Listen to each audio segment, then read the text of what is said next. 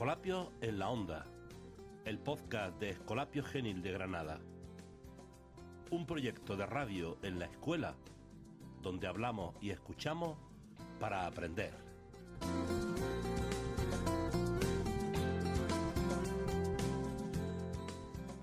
Quédate con nosotros.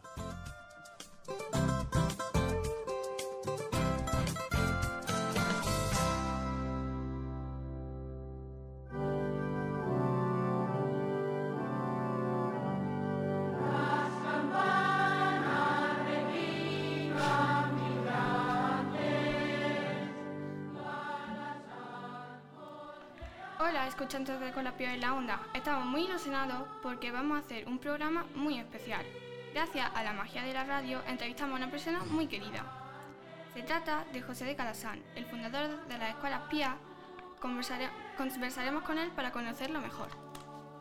Y para quien no lo conozca, José nació en el pueblo de Peralta de la Sal, provincia de Huesca, en el año 1557. Lo ordenaron sacerdote en el año 1583, a la edad de 25 años, y actualmente está en Roma al frente de las escuelas pías, fundadas en 1597 en la sacristía de la iglesia de Santa Dorotea, en el Trastevere romano y que se han expandido por muchos países. Hola José, ¿podemos llamarte José o prefieres que te llamamos Padre Calasán? Pues como tú quieras, si te resulta más fácil, más cercano José, pues José. Y si quieres Padre José, pues Padre José. Sabemos que te costó mucho esfuerzo montar tu primera escuela. ¿Cómo te sentiste al comprobar que tu proyecto de escuela para todos era tu proyecto de vida? Bueno, la primera pregunta es muy difícil, pero vamos a intentar contestarte, ¿ya? Pues ¿cómo me sentí? Pues yo creo que muy feliz, ¿eh? me sentí muy feliz porque yo decía, estaba en Roma y veía a los niños que estaban en las calles y que no hacían nada.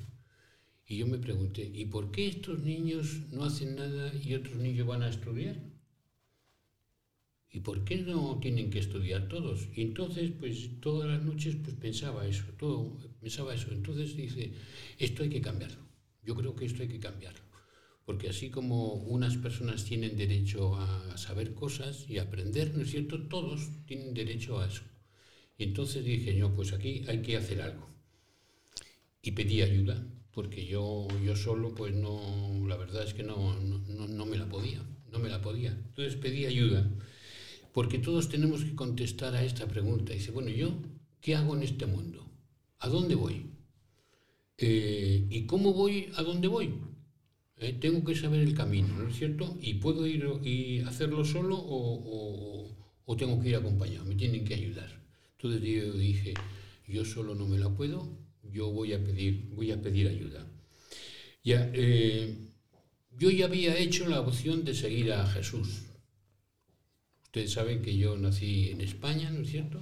Pero fui luego a Roma. Yo ya había hecho la opción de seguir a Jesús. ¿eh? Pero, ¿y cómo le sigues a Jesús? Eh, ¿Con quién le sigues a Jesús? ¿A dónde vas? eh?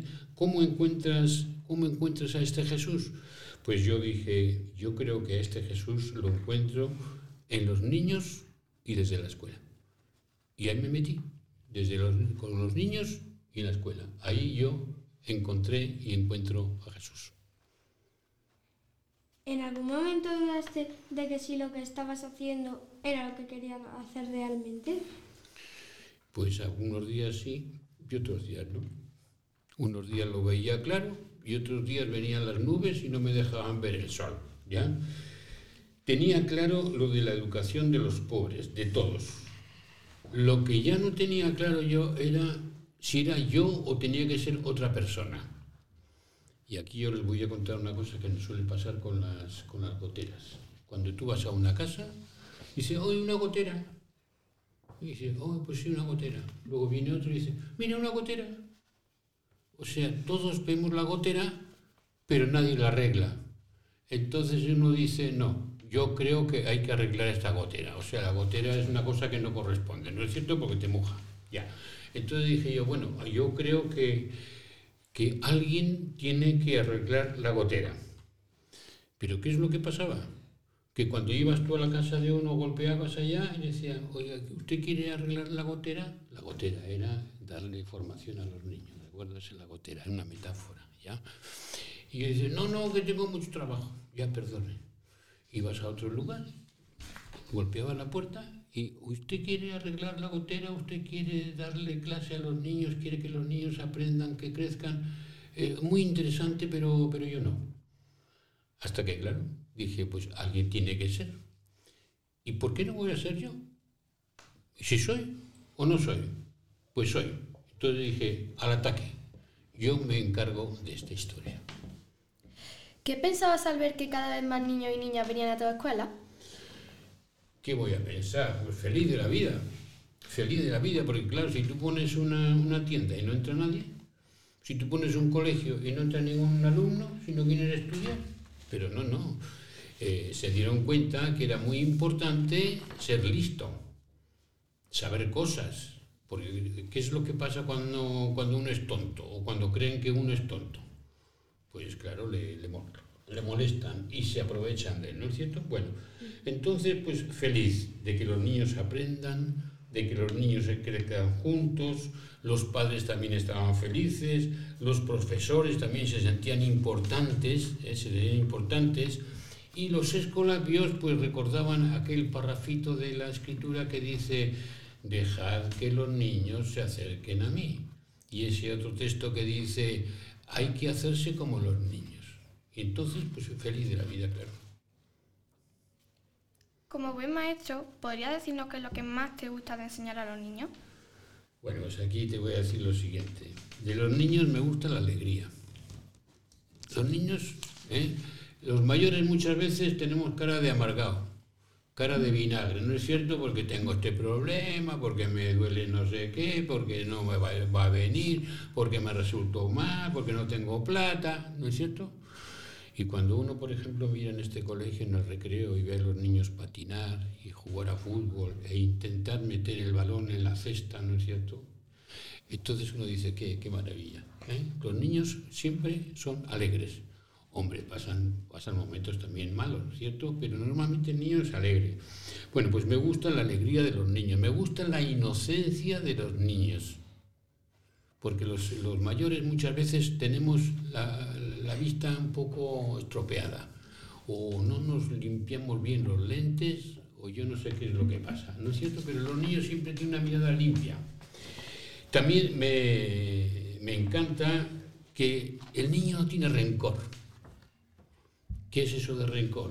Cuando uno dice, me la vas a pagar, me las vas a pagar, porque me has hecho esto y me las vas a pagar Nunca yo, en mi vida, que soy ya un viejo ya, he escuchado eso de ningún niño, me la vas a pagar, sino que se olvidan fácilmente de eso y eso es muy, eso yo creo que es muy bonito. ¿eh? Y luego no se cansan nunca. Cuando un viejito ve a los niños y siguen corriendo y corren y corren y, no se cansan nunca, uno dice, oh, qué envidia. Si yo pudiese correr, ¿no es cierto?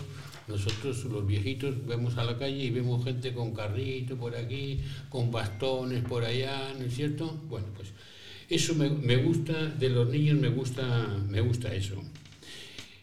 Luego los niños también son capaces de demostrar cariño por las personas que les quieren. ¿Se han fijado ustedes? El abuelo y el niño siempre son amigos.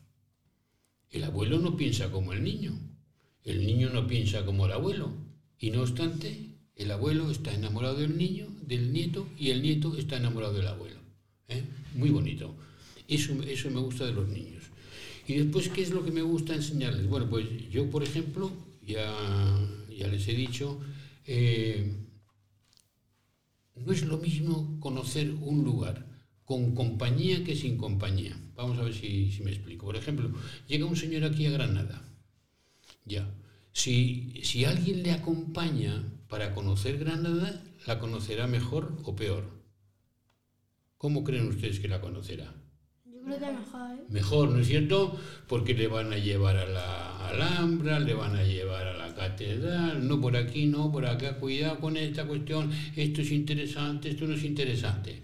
O sea, en tres o cuatro días le van a enseñar Granada perfectamente. En cambio, si, si está solo, ¿qué le va a pasar? Pues que no va a conocer Granada, porque va a ver un edificio, pero no sabe quién es ese edificio, no sabe qué significación tuvo en la historia, por qué es importante, por qué no es importante. Bueno, pues me, gustan lo, me gusta la escuela, me gusta la enseñanza, me gustan los niños, porque uno puede acompañar a otra persona a crecer mejor y a no equivocarse de camino. ¿No es cierto? Bueno, pues por eso me gusta a mí la escuela, la enseñanza y los niños. Seguro que conocéis esta canción. La cantamos cada año en la semana escolar. Vamos a escucharla de nuevo. Nos gusta tanto.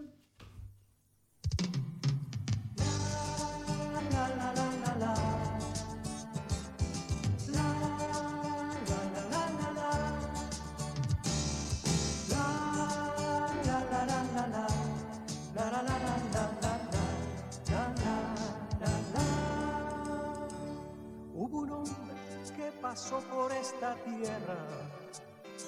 Hubo un hombre que se dio por los demás. Hubo un hombre que supo ver en los niños futuros hombres de una nueva humanidad.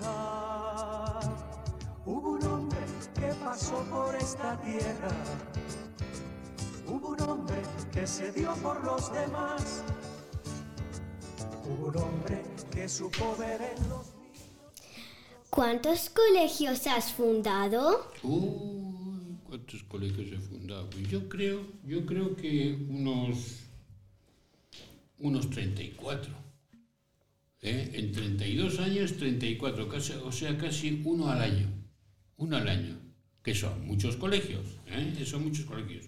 Sí, muchas, muchas escuelas, sí. ¿Puedes decirnos cómo eran aquellas primeras escuelas? Oye, aquellas primeras escuelas, claro que te voy a decir, sí. Eh, no se parecían mucho a las escuelas que ustedes conocen, porque eran escuelas chiquititas. ¿eh? Por ejemplo, esta escuela que tienen ustedes aquí en Granada es una escuela maravillosa, muy grande, ¿no es cierto? Tiene unos patios ¿eh? que dan envidia. Dice, ¿y estos niños vendrán aquí a estudiar o vendrán a jugar aquí? ¿Qué será la cosa? Ya, eran, eran en primer lugar me conseguí yo la sacristía de una parroquia. ¿Quién sabe lo que es la sacristía de una parroquia? ¿A qué se llama sacristía? ¿Quién sabe? No, no levanten la mano todos juntos, ¿eh? de a uno mejor. ¿Qué es la sacristía de una parroquia? Ni idea, yo. ¿Tú tienes una parroquia, tiene, tiene torre o no tiene torre? Sí. Ya. ¿Tiene puertas o no tiene puertas?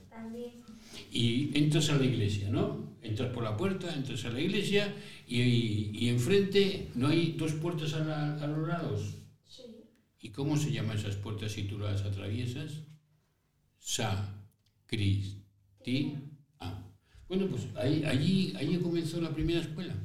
En una, pues sería una habitación más o menos como esta, chiquitita, ¿no es cierto? Que el párroco era, era amigo mío, le dije yo la intención que tenía de educar, de enseñar, de acompañar, de querer a los niños, y me dijo, oye, yo te, yo te, yo te dejo la, mi sacristía. Y allá comenzó todo. Las cosas cuando comienzan son pequeñas, igual que cuando crece un árbol. Tú plantas un árbol, ¿no es cierto?, y es chiquitito. Y después poco a poco, poco a poco, poco va creciendo. Pues algo de eso pasó. Al principio, pues eso, las, las iglesias eran pues, pues eh, los colegios, perdón, eran pues eso, eh, parte de la iglesia y allá poco a poco, a medida que se iba, que se iba creciendo, pues se iban buscando lugares un poquito más grandes que cupiesen gente. Y hoy, hoy tenemos colegios de más de 2.000, eh, niños y niñas.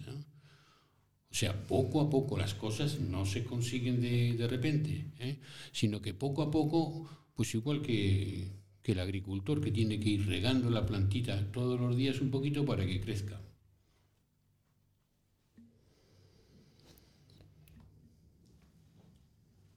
¿Piensas que los colegios actuales son como tú habías soñado? Ay, señor, qué difícil es contestarte esta pregunta. Eh, no, la verdad es que no, porque no había GPS, no había teléfonos, eh, existían las famosas pizarras con pizarrín, ¿no es cierto? Eh, era muy distinto, era, eh, era muy distinto, el, porque fíjate que estamos hablando del siglo XVII, desde el año 1600, y estamos en el año 2022, ¿no es cierto? Sí. Pues eran muy distintos, igual que, por ejemplo, la ropa, la ropa que, que ustedes utilizan, ¿no es cierto? No es la ropa, el estilo de la ropa que utilizaban los abuelos. ¿eh? Las cosas van cambiando poco a poco y tenemos que ir cambiando eh, de forma que eh, vayamos creciendo poco a poco. No, no eran, no eran parecidas a los colegios de hoy en día, ¿no? ¿Y cuántos profesores había al principio? Oh, pues, al principio había muy poquitos profesores, porque eran voluntarios, ¿ya? Pero claro, esos profesores voluntarios pues también se, se cansaban. Eh, no, era, no era fácil ser profesor voluntario. Eh, al principio eran poquitos, después cuando fue aumentando los colegios y ya tenían mayor entrada, ¿no es cierto? Ya había un poquito más de, de profesores, pero aquí pasó una cosa muy curiosa que le duraban, nos duraban poco los profesores en los colegios. Entonces eh, se me ocurrió, hice, ¿y por qué no hacemos una, una congregación religiosa? ¿Por qué en vez de pe- pedir voluntarios a la gente de fuera, ¿no es cierto?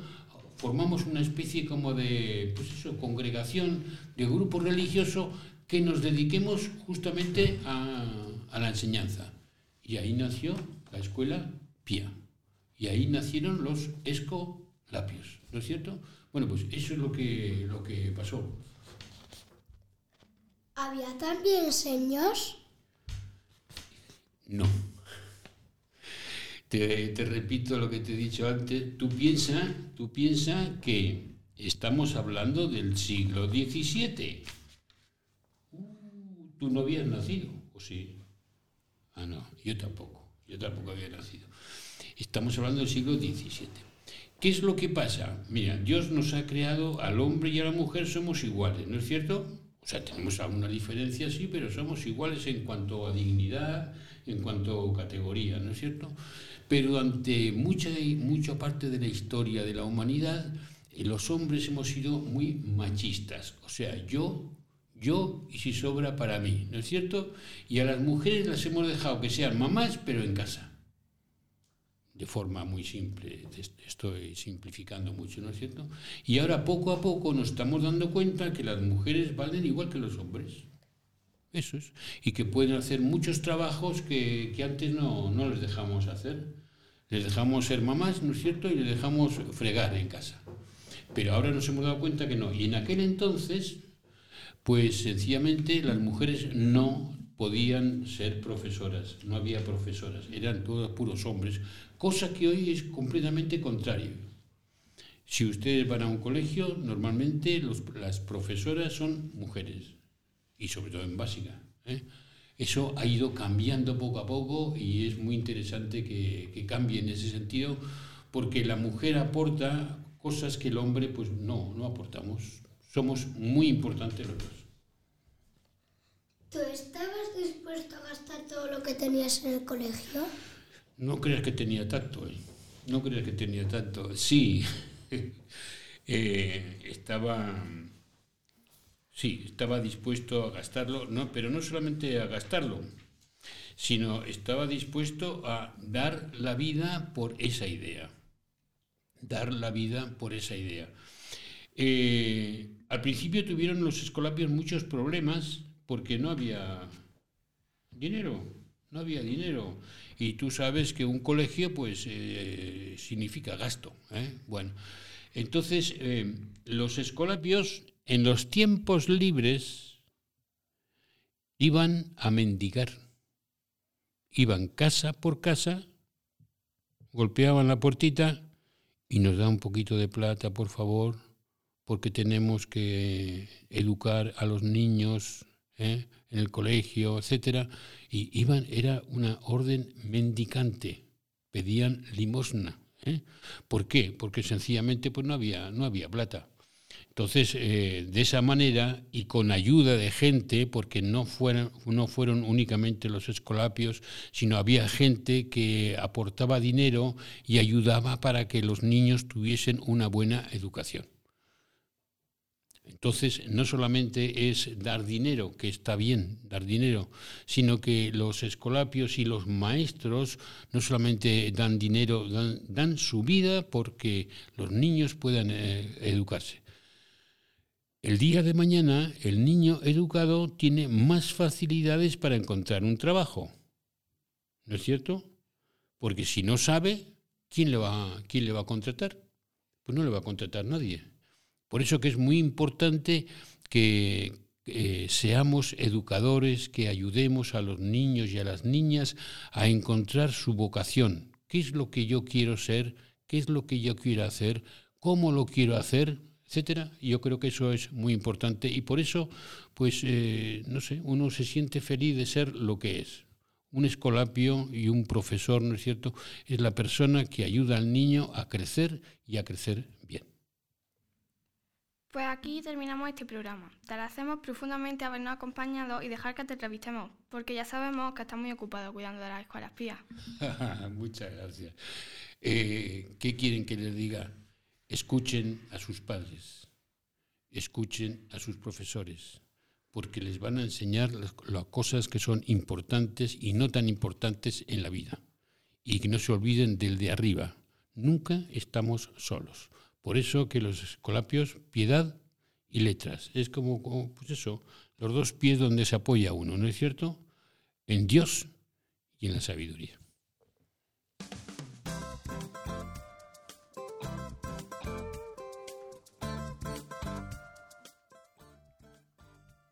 Muchas gracias también a todos los que nos habéis escuchado y esperamos que hayáis disfrutado eh, de esta emisión especial. Nos seguimos, nos seguimos escuchando Escolapio en la onda. Hasta la próxima.